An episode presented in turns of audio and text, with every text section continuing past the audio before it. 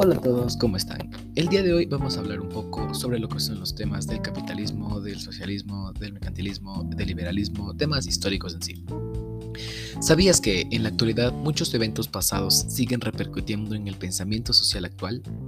Solo en nuestra comunidad, algunos movimientos como el liberalista, el capitalista y democrático han ayudado para el desarrollo de la misma antes mencionada.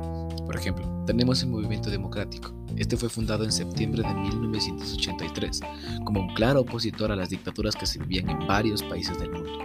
Su repercusión en la política fue tal que no solo logró acabar con las dictaduras desde entonces, sino que sirvió para la creación del actual sistema de democracia, el cual ayuda en los procesos de transición de un régimen a otro, como ahora en las actuales elecciones para el alcalde de la ciudad.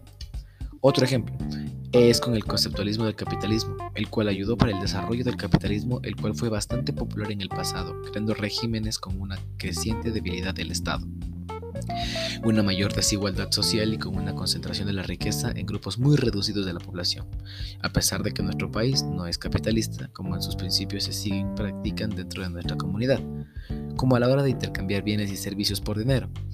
Por último, tenemos el movimiento liberalista, el cual fue de gran importancia eh, para que se desarrollen los derechos y leyes, los cuales protegen las libertades civiles y económicas.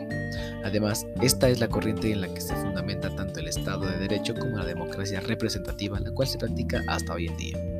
Espero que te haya servido y te haya mucho interesado y llamado la atención eh, estos temas muy interesantes y poco hablados en la sociedad. Eh, yo soy Mateo Ortega y gracias por escucharme. Nos vemos.